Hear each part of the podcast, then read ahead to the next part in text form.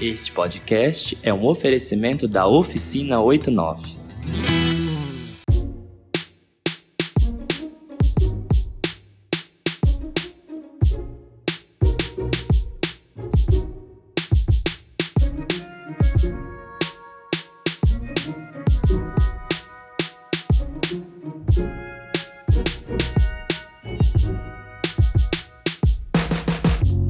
Oi, oi, oi, eu sou Ayrton Marques e começa agora mais um episódio do Mais Em. E nesse programa a gente continua a trazer histórias de mulheres que se destacaram de alguma forma nos espaços que se inseriram, seja profissional ou pessoal. Dessa vez a gente conversa com a Patia Ana, ela que se formou em medicina veterinária, mas decidiu trabalhar com a música, com a arte. Ela é MC, poeta, compositora e tricampeã do slam Mato Grosso. E nesse episódio a gente vai falar sobre essa sua trajetória, também conhecer um pouco mais sobre eh, essa cultura né, do hip hop e ainda falar sobre o espaço feminino dentro das religiões de matriz africana, especificamente o candomblé. Pátia, muito obrigado desde já por ter aceitado o convite do Maizen para falar um pouquinho da sua história aí e da sua arte, da sua cultura. Muito obrigado. Ayrton, eu que agradeço, muito obrigada pelo espaço, por poder ter a oportunidade de falar, pela representatividade e também pela, pela escolha, pela abertura, por essa troca que Acho que é super importante. E fala um pouquinho mais sobre você. Se apresenta aí para quem está ouvindo e que ainda não te conhece. Eu sou a Patia Ana, muito prazer para quem não me conhece. Sou natural de Rondonópolis, mas moro em Cuiabá já fazem oito anos. Eu sou graduada em medicina veterinária, agora atualmente faço uma segunda graduação que é a tecnologia em teatro pela Unemat. Então sou veterinária, sou atriz também. E sou cantora, compositora, tenho um trabalho com a poesia, com a cultura de rua, né? Sou essa, acho que hoje em dia a gente vê muito isso também, que são esses multi-artistas, né? Pessoas que fazem muitas tarefas, porque a gente precisa se virar e é aquilo. Assim, se eu não sei, eu vou aprender para fazer, entendeu? E acho que foi isso, assim, que foi me. A, a rua faz muito isso, né? Leva a gente para Quando a gente vê, a gente tá recitando, a gente tá cantando, a gente tá envolvido numa batalha de rima. E eu sou essa multi-artista aí, que deixei a veterinária de lado para tentar o caminho das artes. E tô bem feliz fazendo isso que eu faço, levando a mensagem que eu levo. Apresentada, vamos começar o nosso episódio.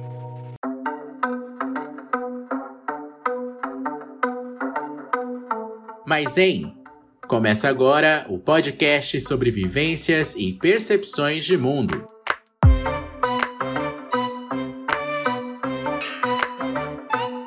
Pátia, é, como que é, você falou que se formou em medicina veterinária, né? É, e como que você foi parar aí nesse mundo artístico, sendo MC, poeta, cantora, compositora, essa essa artista aí multifacetada? Como que foi esse processo? A veterinária surgiu na minha vida com aquele pensamento de criança, sabe? Assim, o que, que você quer ser quando crescer? Aí eu falei, ah, vou ser veterinária. E ficou isso na minha cabeça, assim. Quando a gente chega no ensino médio, que é aquela fase que a gente tem que escolher com 17 anos, 16, 17, o que a gente quer da vida, a gente fica meio assustado, né? Acho que foi isso, assim, no susto, eu acabei entrando na veterinária. Não que eu não goste da veterinária, eu amo a veterinária, eu amo essa área, mas não é o que eu quero fazer da minha vida. O que eu quero fazer da minha vida envolve a arte, envolve esse contato com as outras pessoas. E mas foi um resquício da infância, assim. Tinha muitos animais e aí foi essa. O que você vai ser quando crescer? Você veterinária. Mas também desde criança eu já tinha envolvimento com a música. A minha irmã mais velha tinha um instrumento, um violão, de vez em quando eu pegava ele escondido, assim. Aí eu ganhei um depois, quando eu fiz 14 anos. Compus algumas coisas. Quando eu vim morar em Cuiabá, eu entrei em contato com as pessoas certas, eu acredito. Porque um dia, numa troca, assim, com um amigo meu, que hoje é meu selecta, que me acompanha nos shows, ele disse: Amiga, por que você não começa a escrever as coisas que você gosta, as coisas que você escuta? Desfoca um pouco só da veterinária e começa a fazer o que você sabe fazer. E aí foi quando eu compus minha primeira música, depois já rolou meu primeiro show, depois era uma agenda, depois era um disco, e aí chegou no que tá hoje, que tá, tá bem bacana, assim, para mim.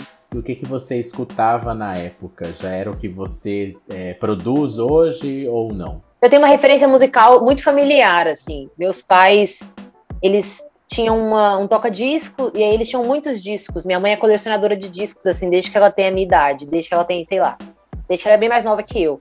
Todos os discos têm, têm data e assinatura dela, assim, tipo, esse eu ganhei do Raul da escola, e data lá. Que legal. 1975. Ela é dessas, assim. Então eu ouvi sempre muitos discos dela. Minha mãe sempre ouviu muito MPB, Bossa Nova, também ouviu umas coisas internacionais. Mas a minha irmã mais velha, Ariana, ela era viciada em rap. Ela teve aquela fase rebelde, assim, né? E aí ela introduziu o rap dentro de casa. E foi aí que eu peguei minha primeira referência do hip hop. Foi aí que eu tive o primeiro contato com o movimento do hip hop, através da minha irmã mais velha. Só que eu acredito que minhas referências são essas. Além do hip hop, além do rap, que é o que eu faço hoje, minhas referências foram muito múltiplas por causa dos meus pais, assim, muito ecléticas. Minha mãe tem disco desde Almir Sater até Cindy Lauper, passando por Milton Nascimento, Zé Geraldo. Então, tipo, foi um negócio muito variado. Que me formou, que fez o, a, a minha bagagem musical. Me arrependo de ter ouvido nada disso. Imagino, não deve se arrepender mesmo. Imagino que eu tenho uma mini coleção assim de, de LP que eu comecei acho que ano passado e fico maravilhado assim com quem tem desde que o LP, que os discos é, eram novidade, né? Era o que se ouvia. Sim, eles têm datas, o melhor é isso. Eles têm datas, têm nomes, todos funcionam e aqui deve ter uns 300 LP. Como que, eh, qual que é a diferença, é, vocês também é, é, é slammer, né? Qual que é a diferença aí de ser MC e ser slammer? Ou é, é, os dois basicamente são, são a mesma coisa? Os dois não são a mesma coisa, mas eu acho que se conversam. Um slammer é uma pessoa que performa. Ela recita o seu poema, que pode estar decorado ou não, ela pode estar lendo também, mas ela recita o poema numa performance, né? Isso é um slammer, uma pessoa que recita poesia. Um MC, ele vem da cultura do mestre de cerimônia. As batalhas de rua sempre tem alguém que está fazendo, que está mediando a batalha, né? Que é o mestre de cerimônia, o MC. Depois de um tempo, a gente popularizou o MC como o cantor, quem está com o microfone na mão. Mas o MC, primeiramente, ele era o mestre de cerimônia. Não necessariamente ele era músico, não necessariamente ele escrevia. Ele só era aquela pessoa que tinha o dom da oralidade, o dom de conduzir ali a batalha, meio que o animador do rolê, assim. Hoje em dia a gente vê muito MC que é cantor, que é o meu caso. Eu sou uma mestre de cerimônia, mas também sou uma pessoa que canta. Só que a cultura do MC é essa. A pessoa que lida com o microfone, que apresenta o rolê, que faz ou não música. A única diferença, só que eles andam lado a lado, né? Porque hoje em dia, como esse lance dos artistas multifacetados, hoje em dia você vê um MC, ele já recita, você vê um slammer, ele também tem um som no YouTube, você vê um cara que tá numa batalha de rima que também frequenta a batalha de poesia, então, tipo, a galera tá muito unida, assim. Porque é essa necessidade de se fazer tudo, né? De a mesma pessoa que movimenta aquele, aquela roda cultural naquele, naquela periferia, naquele bairro, é a mesma pessoa que canta, é a mesma pessoa que recita, e a, essa pessoa faz a batalha de poesia no sábado, faz a batalha de MC na quinta, todo mundo faz tudo, porque a gente viu essa necessidade de se expressar muito grande, né? E a gente, é, o MC, vamos dizer assim, é um, é um personagem da cultura do, do hip hop. E hoje, mas a gente também vê muito na questão ligada ao funk, até mesmo ao pop, né, que acho que popularizou essa, essa imagem do MC. Como que foi essa e como que funciona essa linguagem aí, essa essa união do hip hop com o funk? É, é, é, é uma cultura mais forte mesmo lá no Rio de Janeiro, na região sudeste, a questão do funk, e, no, e nos outros, nas outras regiões é o hip hop. Eu acho que o funk está muito ligado ao movimento hip hop, porque também é um movimento de margem, também é um movimento é, de periferia, também é um movimento negro, né? E aí a cultura do MC passou muito pelo funk, simplesmente eu acho que por questão de afinidade, em lance de batida, em lance de ritmo. Tem muito, tem muito garoto aí, muita garota que poderia estar fazendo rap facilmente, porque a vivência é a mesma. O que ele quer expressar na música é a mesma, mas rola uma questão de afinidade, ou com a batida do rap, ou com a batida do funk. Só que eu acho que é justamente por causa disso, por causa da necessidade de se expressar também nesses espaços. O funk e o rap tão, são filhos do gueto. Então, eles estão lado a lado, né? Por isso que a gente vê essa, essa migração de muitos MCs que estavam apostando suas fichas no rap e hoje apostam suas fichas e ganham as suas fichas no funk. E também a gente ver pessoas que são híbridas, né? Que estão ali fazendo o funk, tem o trap funk hoje, que tá lado a lado com o rap e o funk. Então, tipo, acho que é de uma cultura periférica, marginalizada e de uma necessidade muito grande de se expressar. Daí a gente vê essa migração, assim, e essa união entre o funk e o, e o rap, né? E como que essa cultura é, de rua, essa cultura marginalizada é em Mato Grosso? É, a gente vê que é um estado agro, que é um estado onde a cultura até mesmo é meio que padronizada, né? Onde o sertanejo é muito forte, é, a cultura é, do sul é muito forte por conta dos migrantes. E, e como que, e que, quando que isso surgiu? Esse, isso sempre, a cultura de rua sempre existiu em, em Mato Grosso e, e dos, nos últimos anos vem ganhando força? Eu acho que sempre existiu, mas dos últimos anos para cá vem ganhando força, assim. Eu moro em Cuiabá há oito anos, estou no movimento hip hop aqui de Cuiabá há uns seis anos, mais ou menos, seis a sete anos que eu frequento. Tem seis anos que eu tenho uma carreira profissional aqui. Vi muita gente surgindo junto comigo que óbvio que essas pessoas me viram surgindo enquanto elas ainda estavam ali no stand-by. Então, eu acho que a gente já tem essa cultura muito forte há muito tempo, só que ela está tomando mais coragem agora. Eu acho que a gente está tomando o centro, a gente está ocupando outros espaços, a gente está ocupando outras mídias locais. Eu tenho vários sons meus que tocam na Rádio Assembleia, que tocam em programas lá na rádio. Eu acho que essa é uma realidade nova, a gente conseguir inserir o hip hop, que é uma cultura tão marginalizada, em espaços que até então não eram aceitados esses tipos de música, né? Não só nisso, mas na televisão também. Eu acho que a gente tá. A gente sempre existiu. Antes de mim tinha gente fazendo rap. Eu sou contemporânea, se a gente for pensar assim.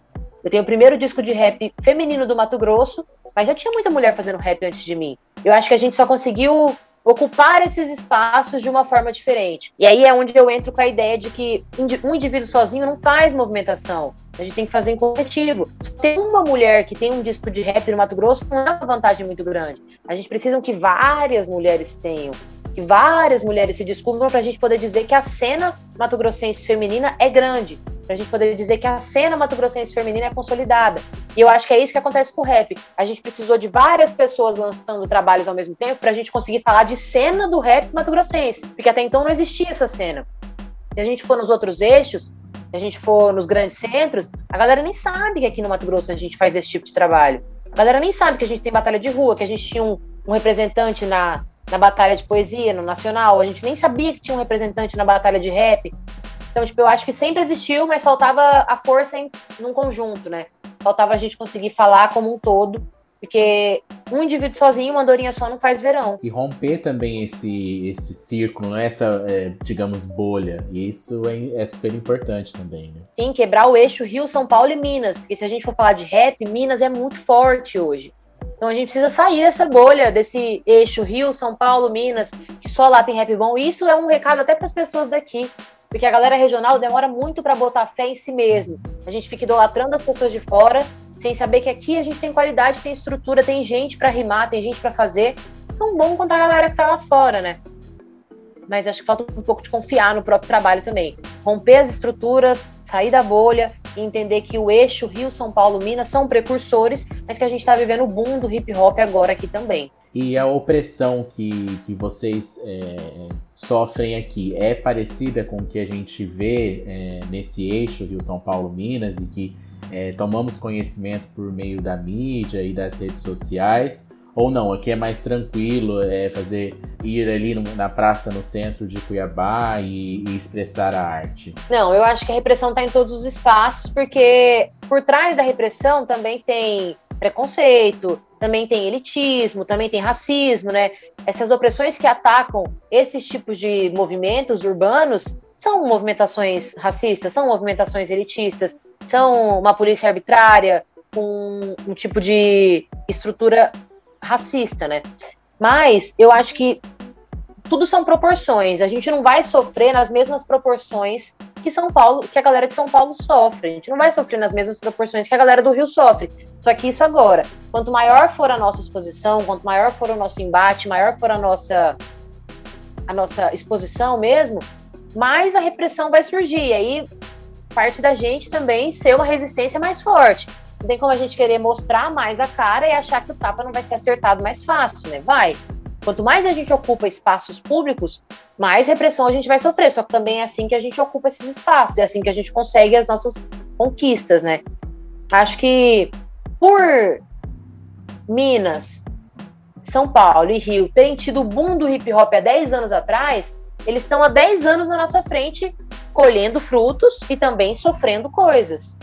Então, acho que a nossa hora está passando. O nosso processo é lento, mas é o nosso processo. Há cinco anos atrás, a gente não conseguia fazer batalha, uma batalha na Praça Alencastro sem que a polícia parasse a gente toda quinta-feira. Hoje não. Hoje, uma quinta-feira em especial, a polícia baixa lá, encontra um ou outro indivíduo fazendo algo que não deveria, é, todo mundo é repreendido e pronto. Mas há cinco anos atrás era impossível. Cinco anos atrás era toda quinta-feira a polícia levando caixa de som, levando MC embora. Acho que com o tempo a, a, a, sociedade vai se acostumando com o movimento, algumas pessoas vão se agregando ao nosso movimento, entendendo a importância, entendendo a diversidade dele, e a, esses, outros, esses outros meios de poder vão aceitando também que cultura não é crime. Rima não é, não é crime. Crime é você fazer coisas que não devem ser feitas, coisas ilícitas, e esses espaços não estão isentos disso. Como um show de sertanejo não vai estar, tá, um show de samba não vai estar, tá, mas crime não é rimar. Rimar é um meio cultural e eu acredito em transformação. Acredito no hip hop como ferramenta de transformação para jovens, crianças. É um refúgio, né? Tem muita galera que podia estar ali usando droga e tá ali rimando, então. Essa cultura marginalizada, ela tá isenta também de ser opressora e de ser preconceituosa. É, e como é fazer é, hip hop sendo mulher no cenário em Mato Grosso? Não, ninguém tá isento de nada, eu acho. Acho que preto não está isento de reproduzir racismo, mulher não está isenta de reproduzir machismo e homossexuais não estão isentos de reproduzirem homofobia. Ninguém está isento de nada e o movimento hip hop não está isento desses tipos de opressões. É um movimento muito machista ainda. É um movimento que reproduz racismo. Existem MCs brancos reproduzindo racismo. Existem MCs negros não sabendo o que estão reproduzindo e reproduzindo comportamentos embranquecidos, reproduzindo comportamentos da branquitude. Então a gente não está isento de nada. O que acontece é que a gente tenta conscientizar. Por exemplo, não são aceitas rimas racistas, não são aceitas rimas homofóbicas. Infelizmente, uma vez ou outra elas aparecem. E aí ocorre aquele momento de ensinamento, né, de repressão. Às vezes, assim, eu acho que é nossa função também pegar na mão do coleguinha. Uhum. Mesmo que eu não queira, eu não tô afim de desconstruir o mundo inteiro. Mas aquele cara que é meu amigo, que eu quero conviver, que eu quero trabalhar junto, que eu quero fazer rima junto, que eu quero transformar a sociedade junto, se eu não estou disposta a pegar na mão dele ou na mão daquela mina que está tá vacilando, eu vou mudar quem? Eu vou limar todo mundo que eu não concordo, né? que faz coisas que eu não acredito. É, eu pego todo mundo e vivo em paz sozinho. Eu vou pro meio da floresta, então não preciso de ninguém. Sendo que a gente sabe que na realidade não é assim, né? Não se constrói movimento sozinho.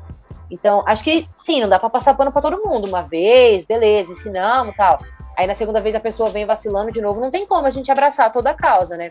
Mas antes do cancelamento, será que não tem pessoas que só faltam um empurrãozinho assim para ser ajudadas? Então a gente não está isento de reproduzir certos tipos de comportamento, mas eu acho que também é nossa função ensinar. É um movimento de base, é um movimento de ensinamento também. Não tem como a gente querer só cancelar. E você acha que é mais fácil ensinar, né, modificar esses espaços do que outros que têm o poder, que são é os espaços que oprimem do que esses espaços oprimidos? Ou, ou não? É, igual, é difícil igual? Eu acho que é difícil igual. Acho que fácil é cancelar. Fácil é virar pro outro, fechar as portas e falar: ah, você não vem mais na batalha. Entendeu? Fácil é falar: eu não construo mais movimento com você. Fácil é isso. É muito difícil ensinar alguém. Só que você tem que peitar essa responsabilidade.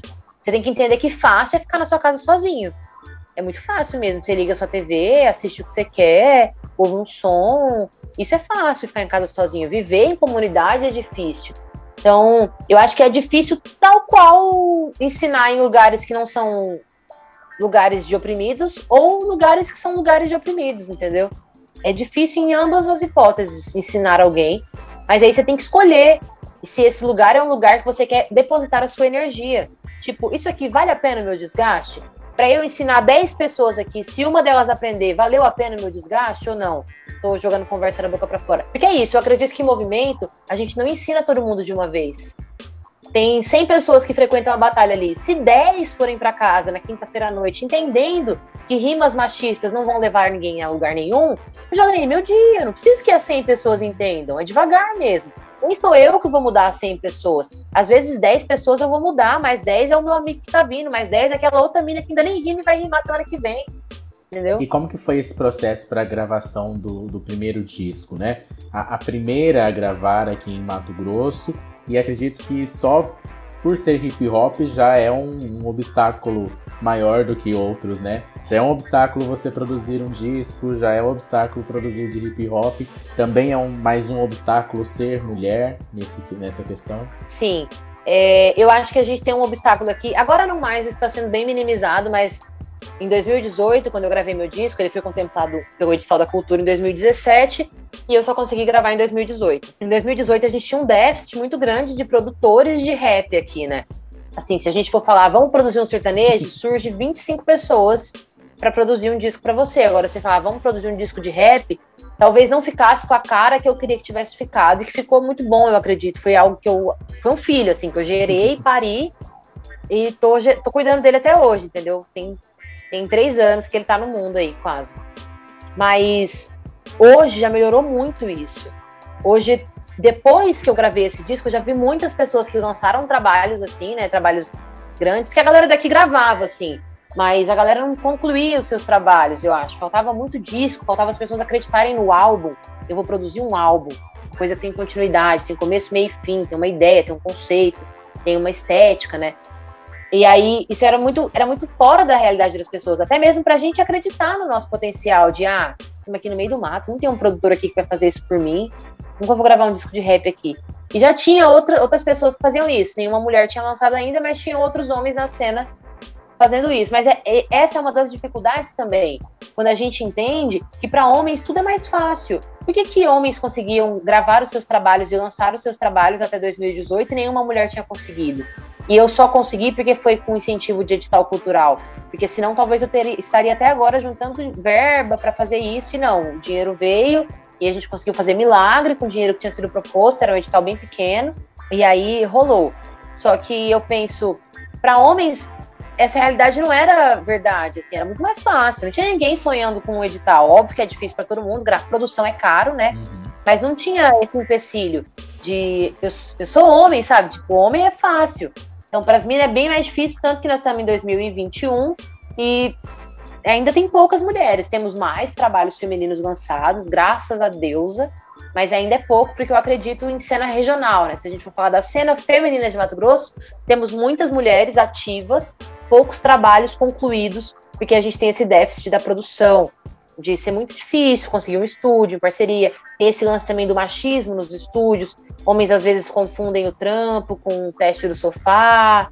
Tipo, acha que a mina tá ali e ela é acessível para ele, para outras coisas também. Então, tipo, rola essa insegurança, né? Para homem é tudo mais fácil. A gente tá num movimento majoritariamente ocupado por homens, de homens que cantam para homens e produzem para homens. Mulheres precisam se virar um pouco mais. Só que não é impossível. E eu falo isso para todas as minas que eu conheço.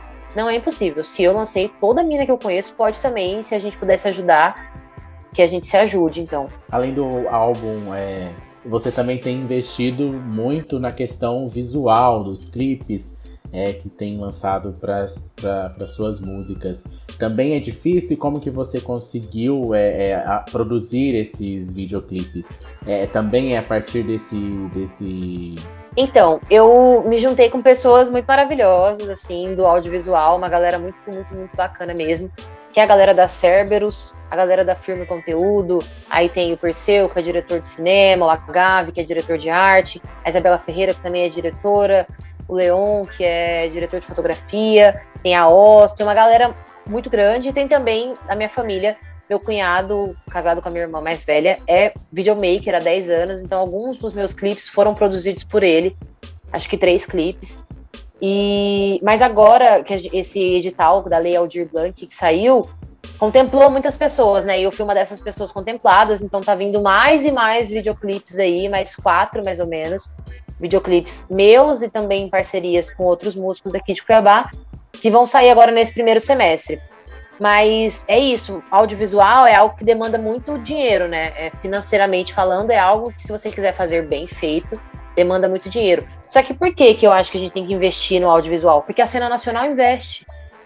E não tem como a gente querer acompanhar a cena nacional se a gente não fizer minimamente o que a cena nacional faz. Não é pra gente copiar ninguém, uhum. mas a gente precisa entender que as pessoas consomem as coisas visualmente também. Ninguém quer ouvir a música sozinha mais hoje, todo mundo quer ver um clipe. As pessoas querem ver a sua expressão quando você está cantando, querem ver que sensação essa música te causa, qual é a sensação que você está querendo mostrar para as pessoas com essa música, sabe? Por isso que eu apostei e continuo apostando, e a minha dica é essa: apostem no audiovisual, porque é uma, um complemento para o seu trabalho. As pessoas te ouvirem e te verem. Às vezes você pode atuar ou pode não atuar, pode colocar outras pessoas no clipe, mas o audiovisual prende as pessoas. E aí, apostando nisso, eu entendi que minha, meu alcance ia ser maior e foi. E também o lance da nossa, da nossa cara, né? Eu sempre falo isso. Fã e público gosta de lidar com caras e caras reais. As pessoas querem te acompanhar, as pessoas querem te ver nas redes sociais, querem ver seu Instagram lá, você postando story todo dia, entendeu? Querem ver o que você faz no dia a dia, porque é normal que você é.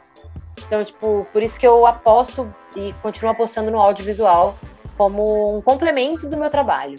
E como que você tem sido vista no cenário esse, no cenário nacional nesse eixo aí Rio São Paulo e Minas você já conseguiu é, romper esse, essa barreira e também é, mostrar a sua arte lá nesse eixo é, ganhar elogios alguém te ver lá como que tá essa questão então eu quando eu lancei o disco eu sinto que eu quebrei uma barreira essa da bolha assim de estamos fora do eixo e consegui ser acessado em muitos espaços em São Paulo, porque a produção dos beats do meu disco era de lá. No Rio, porque eu tinha muitos conhecidos lá, tinha uma galera também que eu trampava, que a galera do Manos e Minas também, rolou essa conexão. Quando eu fui pro Rio, gravei com Manos e Minas. Tem também o lance da minha produção executiva ser de Minas. Então eu consegui alcançar alguns espaços, Rio, São Paulo e Minas, porque eu tinha contatos nesses lugares. E aí quebrou uma barreira e rompeu a bolha, assim, quando eu vi essas pessoas estavam ouvindo meus discos nesses outros espaços também. Eu senti até um apoio e um, uma força maior de audiência em São Paulo do que aqui no Mato Grosso mesmo. Aqui tinha os meus amigos, as pessoas que me conheciam, estavam esperando, estavam na expectativa, mas eu senti um, um aconchego assim muito grande da, do eixo mesmo e fiquei pensando assim, sem muito esforço, que não foi proposital. Eu quero atingir São Paulo, Rio e Minas. Não foi proposital, mas aconteceu. E aí, quando eu vi que tinha potencial para esse espaço também, para quebrar essa barreira, foi aí que eu comecei a dar atenção, eu comecei a direcionar, comecei a fazer trabalhos em parceria com a galera de Minas, comecei a fazer trabalhos em parceria com a galera de São Paulo.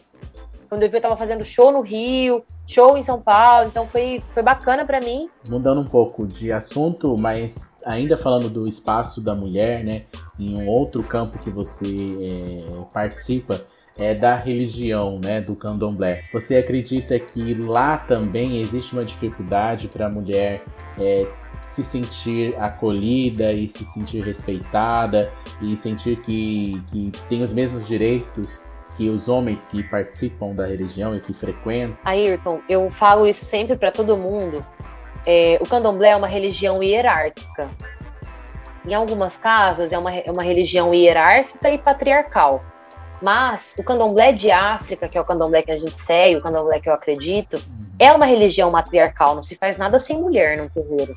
A mulher é sagrada. A gente entende que o útero é sagrado, a gente entende que as funções que a mulher faz são sagradas, então, tipo, é uma religião matriarcal. Infelizmente, o machismo predomina em alguns espaços. E é uma religião hoje ocidental também, né? Apesar de ser uma religião de matriz africana, é uma religião que está muito contemporânea. É uma religião que as pessoas pegam coisas que elas acham, que elas acreditam, principalmente comportamentos sociais, né? E o machismo é um deles, e reproduzem dentro da religião e ainda utilizam fundamentos para justificar. Tem gente que acha que ser homofóbico tem um fundamento ancestral para isso. De não, o orixá é binário. Tem gente que fala muito essa frase, que o orixá é binário. Homem é homem, mulher é mulher. Eu não acredito muito nisso. Acho que orixá é uma energia que independe disso, sabe? E graças a, aos orixás, eu sou de uma casa matriarcal, uma casa em que tem uma mãe de santo. E eu vejo muita diferença no tratamento de casas matriarcais para casas patriarcais. É uma religião hierárquica, sim, e em alguns momentos isso pode ser interpretado como machismo, como quando a gente tem que entender que a figura do pai de santo é uma figura diferente da figura das outras pessoas do terreiro. E se aquela casa é uma casa que tem um pai de santo, com certeza vai ser uma casa que as pessoas acreditem que pode ser um local machista ou tal. Mas eu venho de uma casa matriarcal, uma casa em que uma mãe de santo é a sacerdote. Então, a minha casa, por exemplo, abençoada do tanto que ela é, é uma casa em que os efeitos do machismo são muito minimizados, porque a gente entende que nós precisamos de nós. É uma casa que tem muitas mulheres. Eu conto nos dedos de uma mão quantos homens tem na minha casa. Mas acredito que algumas pessoas, e isso é um pensamento social delas, deturpam algumas coisas. E o machismo pode falar mais alto, sim, numa casa patriarcal, porque é um homem no poder. É um homem que é o sacerdote do espaço, né? como também não está isento de uma casa matriarcal ser uma casa machista, porque mulheres também podem reproduzir comportamentos machistas, né? Eu sou abençoada, nem sei se todos são abençoados assim. Mas como eu disse, é uma religião hierárquica, que a gente precisa respeitar essas hierarquias. Se a pessoa tem um cargo, se o pai de santo é um homem naquela casa, vai ter coisas que você vai entender que são hierárquicas. Só que o orixá não, o orixá não faz essa distinção do que é machismo ou não. O orixá não reproduz esse tipo de comportamento. Isso são comportamentos sociais de nós, que somos seres humanos socializados, e não estamos isentos de reproduzir nada. Então, acho que o machismo em casas de candomblé se diz ao fato de homens regendo casas de candomblé. Entendi. Não sobre o orixá ou sobre a religião em si, ou sobre o fundamento da, de matriz africana. E qual, qual poderia ser um exemplo, assim, de, de um comportamento machista dentro das casas de candomblé que que, que existe, né, que são praticados. Basicamente, é, é na questão ritualística mesmo ou, ou, não? Não, eu acho é porque assim, no candomblé a cozinha é uma cozinha feminina.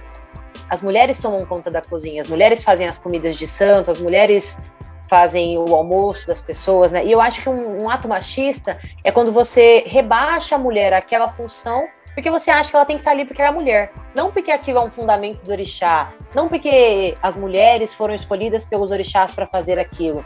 Quando você simplesmente rebaixa a mulher aquilo porque você acha que por ela ser mulher ela tem que fazer a sua comida, aí você está sendo machista. Quando você não entende que por ela ser mulher, ela ser sagrada, ela ter um útero, ela está fazendo a sua comida, aí você está tendo um comportamento machista. E também quando as pessoas acreditam que homens não podem fazer essas funções. O orixá escolheu figuras femininas para fazerem essas funções, mas isso não quer dizer que homens não possam fazer. Isso não quer dizer que um homem é menos homem porque ele está fazendo. E eu acredito que comportamentos machistas são quando homens acreditam nisso. Eu não vou pôr minha mão aí, porque isso não é função de homem. Não, meu amigo. Você não vai pôr sua mão aqui se o orixá quiser. Eu não estou entendendo qual é a sua função com o orixá. Porque para mim, o orixá, a gente só está num terreiro pelo orixá. A gente não está no terreiro pelas pessoas que estão no terreiro. Eu amo minha mãe de santo de paixão, mas eu não estou no terreiro por causa dela. Estou no terreiro por causa de Ansan. Graças a, a Yansan que eu tô lá. E Yansan é grata a essa mãe de santo, que é sacerdotisa, que colocou a mão no meu ori, pôs a mão na minha cabeça. Mas Yansan também saberia que se eu fosse um homem e precisasse fazer funções, eu teria que ir. Não tem essa de eu sou homem e não vou fazer meu amigo, o Orixá não, não tá esperando isso de você, né? Tatiana, a gente vai finalizando, ficando por aqui com o nosso episódio. Eu agradeço muito por, por pela sua participação, por tudo que você é, explicou e falou, por ter é, falado mais da sua arte.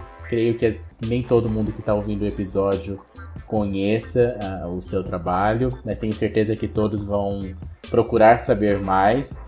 É, e eu gostaria que você se despedisse falando do seu último lançamento, né, da sua música, que, que vai fazer parte desse novo álbum que você está finalizando, né? Muito obrigado. E o Mais está sempre aberto para você. Eu que agradeço, muito obrigada pelo espaço. Eu sei que eu falo bastante, né?